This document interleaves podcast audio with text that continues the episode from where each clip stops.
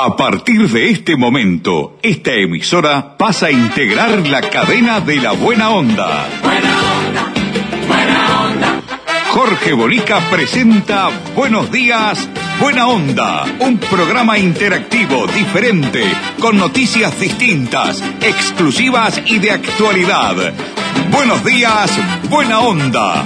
A partir de este instante, Jorge Bonica les brinda el programa de las mañanas.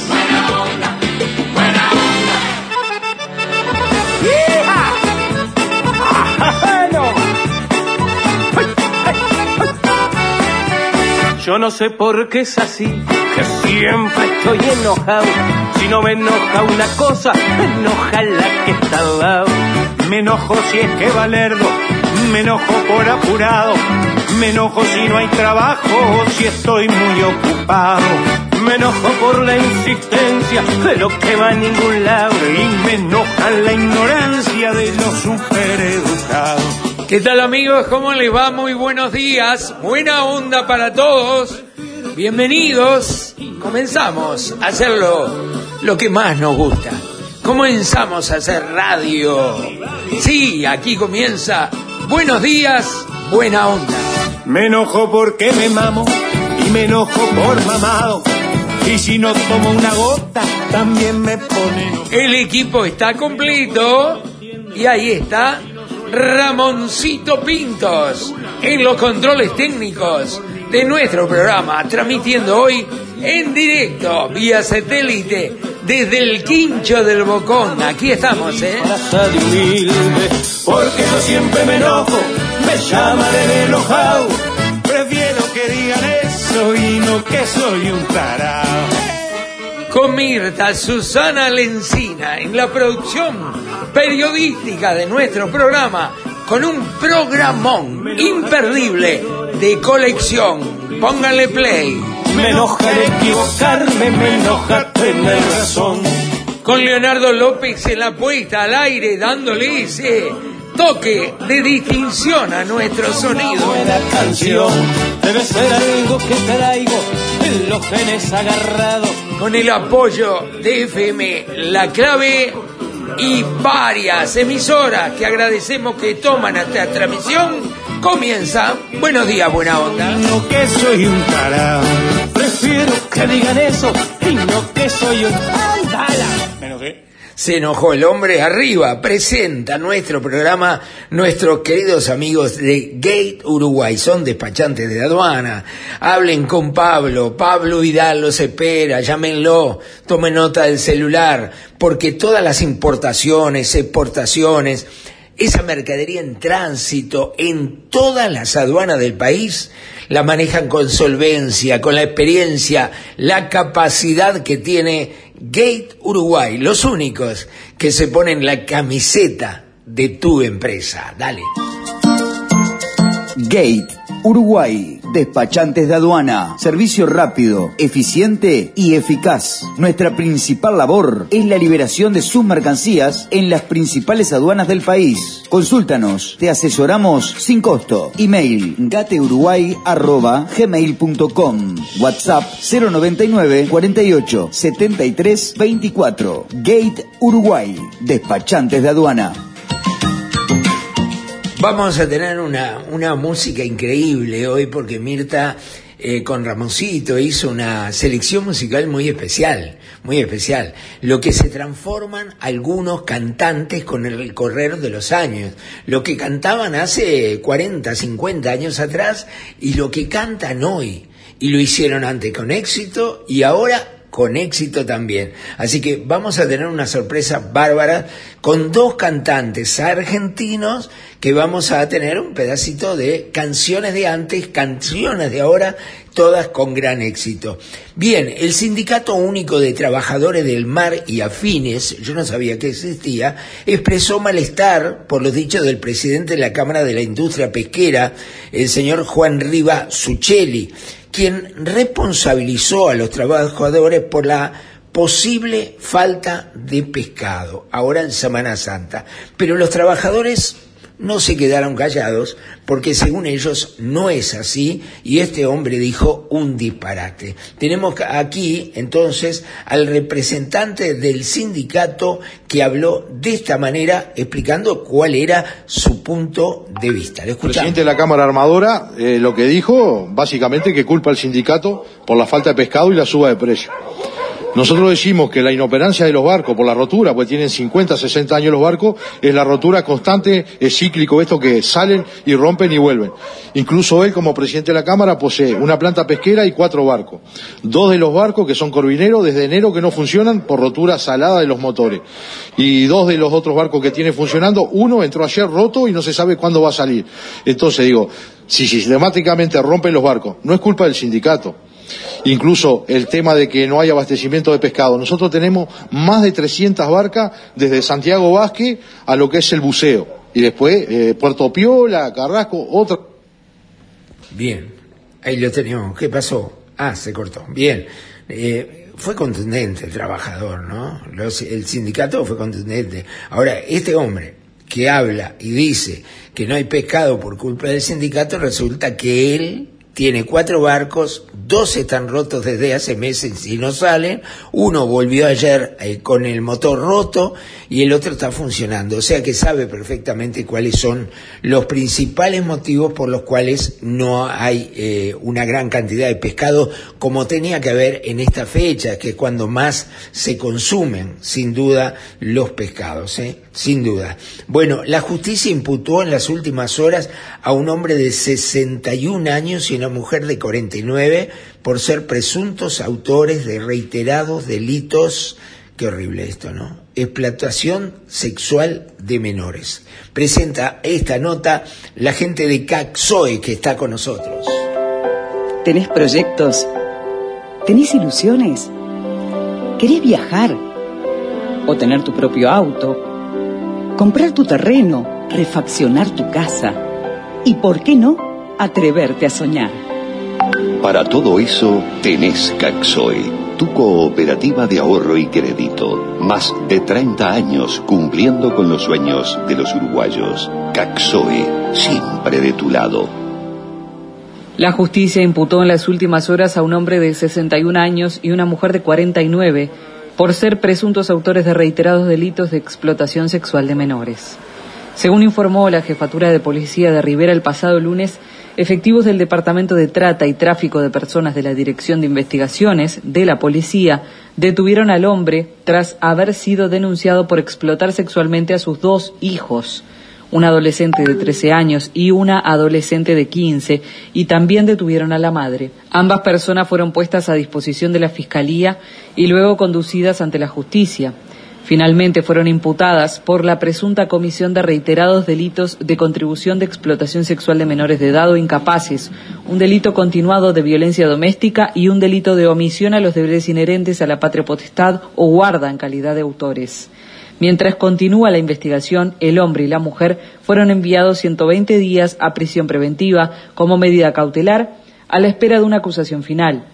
También se dispuso la suspensión provisoria de los deberes inherentes a la patria potestad de ambos imputados respecto a las víctimas. Yo me pregunto, eh, y creo que es la misma pregunta que todos ustedes se deben estar haciendo en este momento, quienes escuchan nuestro programa en distintos puntos del país. ¿Qué hay que hacer con esta gente? ¿Qué hay que hacer? ¿Cuál es la sanción que deben tener? Porque en realidad eh, no merecen vivir en una sociedad como la nuestra. En ninguna sociedad merecen vivir de esta manera. La verdad, hacer lo que hacían con sus hijos, menores, chicos menores, es, explotación sexual de menores y algunos menores incapaces la verdad que, sinceramente no merecen estar en esta sociedad, merecen estar eh, presos de por vida. Y, además eso serviría, serviría para otros casos que posiblemente estén pasando también, que vean que la sanción es ejemplarizante. Realmente, bueno, están presos, esperemos que se aplique por lo menos la máxima pena que se pueda tener en este momento, ¿no? Sin duda, dale. En Canelones comenzó el programa de erradicación de basurales. Transformamos un basural en un espacio limpio y recuperado para la comunidad. A partir de acciones de limpieza, educación ambiental, control y vigilancia, apostamos a seguir cambiando nuestros barrios. Seguimos haciendo historia para cambiar el futuro. Bueno, uno de los cantantes que, que, que Mirta hoy seleccionó eh, es un legendario cantante, yo por lo menos lo empecé a ver, lo conocí y creo que ahí fue su inicio en aquel famoso Club del Clan de la década del 60, que eran aquella camada de cantantes argentinos que en televisión blanco y negro llegaron al Uruguay y era un programa que se pasaba también en Uruguay, paralizaba la Argentina y lograba tener hasta 60 puntos de rating en la Argentina. Eh, imagínense lo que es eso, es prácticamente todas las televisiones que estaban prendidas estaban mirando el Club del Clan. Y algo similar pasó acá en el Uruguay. Ahí los uruguayos aprendimos en aquella época eh, que éramos adolescentes, niños, adolescentes, algunos, a, a, conocer por primera vez y ver por primera vez a un grupo de, de chicos y chicas que eran como un club entre ellos, que se llevaban bárbaro, con mucha alegría, y cada uno cantaba canciones de, de, de distintos ritmos, eh, y aprendimos a ver a Palito Ortega, allí cantando por primera vez, a Johnny Tedesco, a Nicky Jones, a Leonardo Leo, Fra, Franzen, ¿cómo es? Sí, Franzen, Lalo Franzen, ahí está, Lalo Franzen, estoy hablando de memoria, no estoy leyendo, ¿no? Este, vimos por primera vez también a, jóvenes cantantes como Raúl Lavie, Néstor Fabián, eh, Tanguito, Yolilán, Violeta Rivas, en fin, eran un montón, todos tenían una o dos canciones famosas, algunos de ellos después triunfaron enormemente, como el caso más ejemplar es el del Palito Ortega, sin lugar a dudas. Pero muchos de ellos perduraron en el tiempo y algunos perduran hasta el día de hoy. El, al que nos vamos a referir hoy, vamos a pasar dos canciones emblemáticas, es de Chico Novarro, que no lo nombré por gusto, ¿no? Pero Chico Novarro, que cantaba el que el famoso El Camaleón, ¿no? ¿Se acuerdan? El Camaleón, mama, este, lo hizo famoso.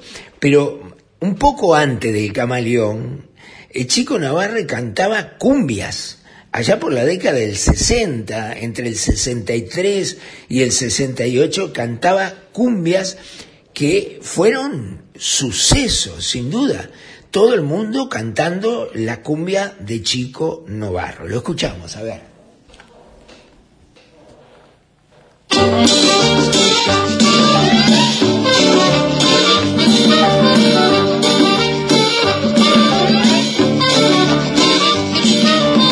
Subiré a la montaña, cruzaré por el río, si tu amor no me engaña, seguirá siendo mío esta cumbia bendita será si la bailas conmigo.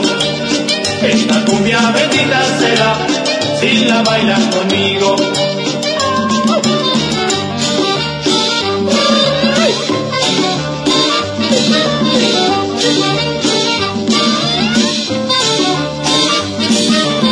Si tu amor no me engaña, seguirá siendo mío, porque me haces más falta que a la flor el rocío. Esta cumbia bendita será si la bailas conmigo. Esta cumbia bendita será si la bailas conmigo. Esta cumbia eh, eh, era sin duda un suceso, como le dije, en la década del 60. Pero este mismo chico Navarro, y acá nos, nos seleccionó un tema que a mí me apasiona y creo que a muchos de ustedes también lo deben conocer, que si bien tiene unos años, sin duda, fue lo máximo para Chico Navarro en esta nueva versión de Chico Navarro. Aquel que cantaba aquellas cumbias pegajosas, pegasisas, no sé, llámale como quiera, porque todos, todos bailábamos, todos bailamos sin duda, empezó a cantar boleros. Y esto es extraordinario. Hace falta que te diga que me muero por tener algo contigo. Es que no te has dado cuenta de lo mucho que me cuesta ser tu amigo. Ya no puedo acercarme a tu boca sin deseártela de una manera loca. Necesito controlar tu vida, saber quién te besa y quién te abriga. Hace falta que te diga que me muero por tener algo contigo. Es que no te has dado cuenta de lo mucho que me cuesta ser tu amigo. Ya no puedo continuar espiando día y noche tu llegar adivinando. Ya no sé con qué inocente excusa pasar por tu casa. Ya me quedan muy pocos caminos y aunque pueda parecerte un desatino, quisiera yo morirme sin tener algo contigo. Autor e intérprete de grandes éxitos románticos, sin duda, eh, muchos ahora lo aprendieron a conocer. También en esta última versión, músico, cantante, intérprete, un buen tipo, Chico Novarro, ¿eh? pasó con nosotros y cómo supo, de alguna manera, cómo pudo y supo en reconvertirse, ¿no? Reconvertirse en otra, en otra figura y también triunfar como lo hizo cuando era jovencito con aquel club del clan. Con UTE, este 2022 tenés un plan. Porque comprando un aire acondicionado clase A, termotanque de 40 litros o más clase A, lavavajillas, secarropas u horno de empotrar eléctrico, UTE te devuelve 2.022 pesos por cada equipo en tu próxima factura. Solamente tenés que comprar el electrodoméstico que desees y registrar la compra por WhatsApp UTE o en ute.com.uy. Sumate al plan 2022. Válido desde el 1 de noviembre al 31 de julio o hasta alcanzar los 40.000 equipos. Máximo descontable 6 equipos por número de cuenta. Parecería que entre los colorados, eh, entre ciudadanos, aquel grupo que fundó y lideró Ernesto Talvi, que después se fue abruptamente de la política en el momento más impensado, cuando era ministro de Relaciones Exteriores, y ahí hubo un cortocircuito y la calle lo eliminó del ministerio y debió volver al Senado de la República, resolvió irse para su casa y dejó una carta, nada más, nunca dio la cara Ernesto Talvi, eh, dejó una carta explicando, una carta muy clara, muy válida, pero hubiera sido mejor una conferencia de prensa o un video explicando los reales motivos por los cuales dejó la política. A partir de allí, bueno, Ciudadanos quedó sin un líder y sin alguien que eh, estuviera cantado que lo suceda en el liderazgo del grupo. Y este, y bueno, Ciudadanos ahora eh, presentó al presidente de la República, como le dijimos ayer, y presentamos el informe, eh, medidas para eh, tratar de solucionar la inflación y el aumento de los precios. Pero esto molestó enormemente a ballistas, que lidera Julio María Sanguinetti, Tabaré Viera, y este, lo molestó porque a, estaban conversando ambos grupos para plantear una fórmula al Ejecutivo conjunta de todo el Partido Colorado. Por lo menos eso es lo que molestó a Ballistas. Y eh, Ciudadanos, sin embargo, ignoró a Ballistas, se adelantó al juego y le presentó al presidente de la República, que recibió a los dirigentes, las medidas que creen convenientes. Bueno, hay un cortocircuito y este es el informe. ¿eh? En Ballistas admiten desconcierto. No esperaban que Ciudadanos presentar una batería de propuestas al Poder Ejecutivo ante la suba de precios. En el Ejecutivo Nacional Colorado, dirigentes de los dos sectores estaban trabajando en una propuesta de todo el partido para trasladarle al gobierno, según señalaron a Telemundo fuentes del sector ballistas. El asunto fue tratado en la sesión del 14 de marzo y vuelto a plantear en la sesión del 28 del mismo mes, agregaron las fuentes. Este martes, los ministros Adrián Peña y Fernando Matos, los dos de Ciudadanos, le entregaron al presidente una serie de medidas, entre ellas ajustes de salarios y de jubilaciones, reducción de IVA en productos de la canasta básica y aumento de asignaciones del MIDES. Dirigentes de ballistas admitieron estar desconcertados y sorprendidos con el planteo de Ciudadanos. El aumento de precios genera preocupación en todo el oficialismo.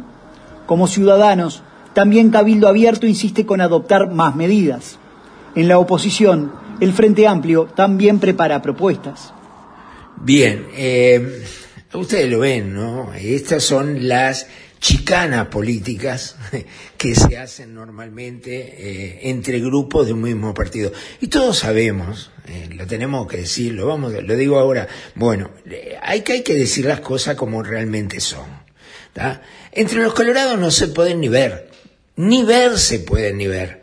¿tá? Se odia. Nosotros como periodistas hemos tenido oportunidad de hablar con unos y con otros. Y sabemos que hay una división impresionante impresionante. Hay gente que no puede ni ver a Julio María Sanguinetti más en el Partido Colorado.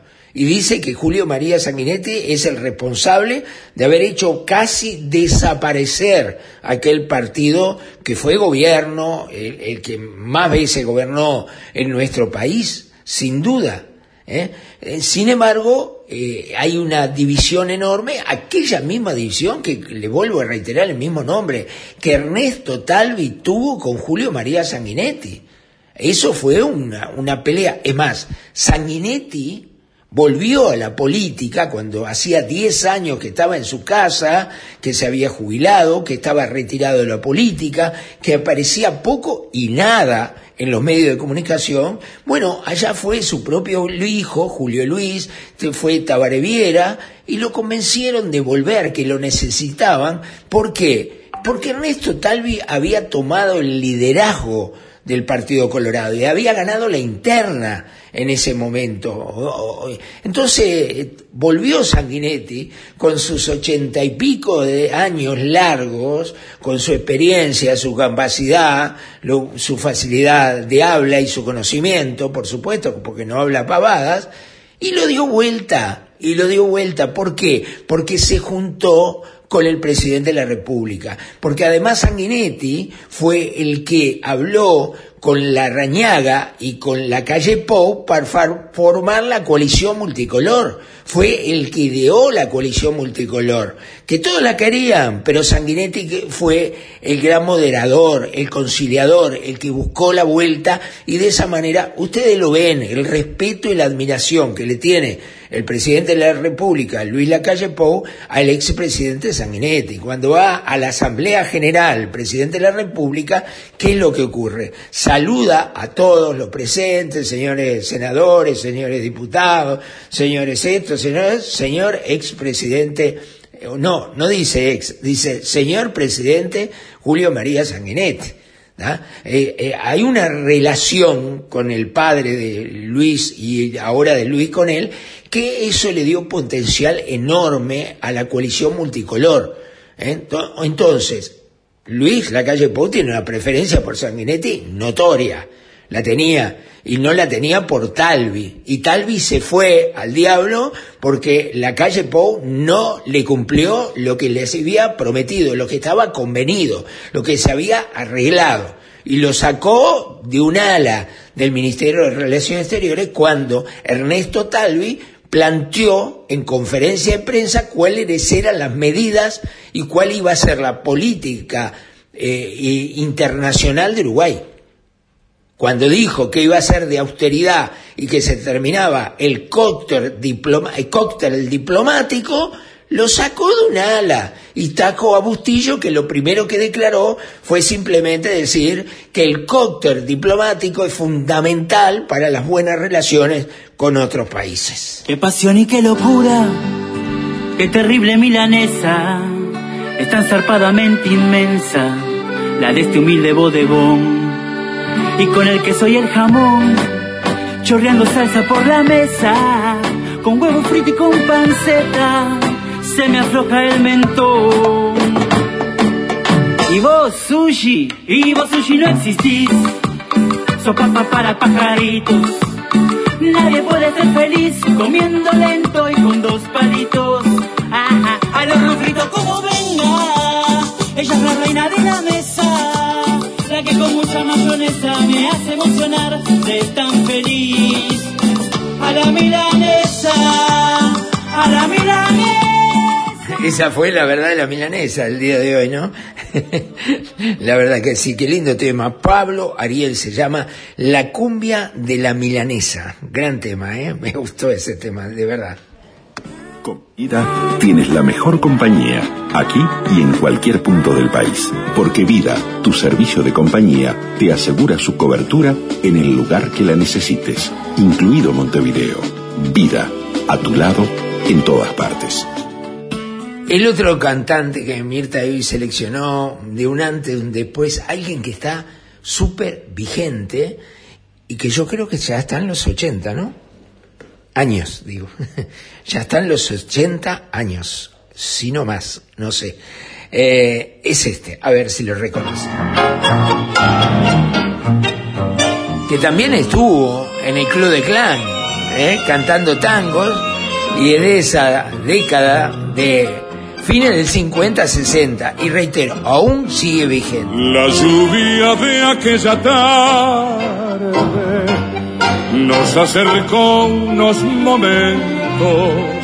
Pasabas, me saludaste y no te reconocí.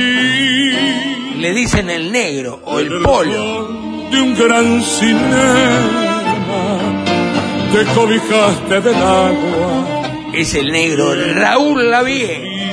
Con sorpresa, tu envejecido perfil. Ese bozarrón extraordinario. ¿eh? Zapatos tan aburridos y aquel precioso. Esto fue en la década del 60, principio del 60. El sombrero, envejecidas y el zorro avergonzado de su color no quise creer que fueras la misma de antes, la rubia de la tienda, la parisienne, mi novia más querida cuando estudiante, que incrédula decía los versos de Rubén. Juventud, divino tesoro, te fuiste para no volver. Cuando quiero llorar, no lloro y a veces lloro sin querer. Raúl Lavie, así comenzaba su carrera, un bozarrón impresionante, cantante de tango. Lo vimos hace poco tiempo en una obra de teatro fantástica en Buenos Aires con Mirta y quedamos asombrados que a sus 80 años tuviera esa energía, esa vitalidad y que mantuviera ese bozarrón impresionante que tenía. Hace relativamente poco tiempo, en pandemia, hizo uno de los últimos temas que grabó con Paz Martínez, que es el autor de este tema. No es tan conocido, pero es un tema que si usted escucha la letra, ¿Eh? Si usted escucha, escúchenla la letra, la verdad, con Paz Martínez, la cuenta Raúl Lavie, es eh, la, grabación original en el momento que lo hacían en, eh, uno de los estudios más importantes grabaciones porteños, una canción que se llama Si viviera María Elena, referido a María Elena Walsh. Pero escuchen la letra y los dos lo cantan a dúo un tema precioso. Eh, son hechos y situaciones relatadas de la canción, forman parte de una realidad que no había anticipado Este María es Elena espanto, Walsh. Lo que ves es lo que es. Ni el genial Enrique Santos lo podría suponer. No me gusta lo que veo, Me preocupa cómo estoy y me duele si me quedo, pero muero si me voy. Somos como un barco quieto que de a poco naufragó. Por fortuna la tortuga Manuelita se salvó. Pero hoy no sale a los mares. Hay piratas en acción. Puede ser que le arrebate hasta la caparazón. Si hoy viviera, ¿qué diría María Elena? Mira que tendría tela y tijera para cortar. Con sus ojos que miraban siempre lejos, que jamás daba consejos, pero nos hacía pensar. Si hoy viviera con su fuego, sus ideas, se podría hacer la hoguera y empezar a cocinar. Raúl Lavie, un grande sin duda, además de ser un- una gran persona, una gran persona sin duda, eh, un ejemplo de lo que se puede hacer a los 80 años, manteniendo esa maravillosa voz, increíble voz. Vamos al último informe, rapidito, que se me pasó el tiempo. Luego de dos años de pandemia, la economía se instala como el principal problema de los uruguayos. Equipo Consultores eh, habló con su rayado y explicó los porcentajes de las cosas, los temas que más le preocupan a los uruguayos. Este, esta es una pregunta que en general suele ser la primera pregunta del cuestionario. Cuando molestamos a los uruguayos que con paciencia nos contestan el teléfono o nos reciben en su casa, en general la primera pregunta es este, cuál es eh, su percepción sobre cuáles son los principales problemas que tiene hoy nuestro país. Es una pregunta que yo recuerdo desde el año 84 Que este, en adelante, haciendo. sí, regularmente. Es una encuesta re- eh, pregunta regular de nuestras encuestas. Estas regulares y nos ha permitido a lo largo de estas décadas entender cómo estos humores, sensaciones o percepciones van cambiando y este es un periodo efectivamente en el cual este, hay algunos cambios. Antes de comenzar, brevemente, eh, se trata de una encuesta nacional, Sí. 500 casos, realizada eh, post-referéndum. Está realizada entre el 2 y el 7 de abril, quiere decir que es muy fresquita, Claro. eh, tiene datos de hace pocos días, eh, capta el escenario este, en el que estamos viviendo, digamos, en estos días. ¿no? Bien. ¿Y qué se vio con respecto a lo que estaba pasando antes? Bueno, vamos a ver, en primer lugar, en la primera placa, qué nos contestaron los uruguayos hoy a esta pregunta. Bien.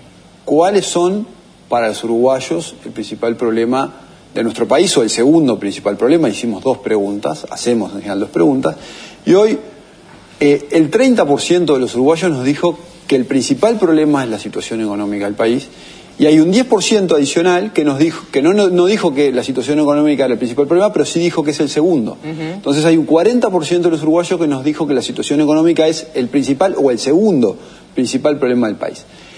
En segundo lugar viene la inseguridad. 32% menciona la inseguridad como primer o segundo principal problema del país.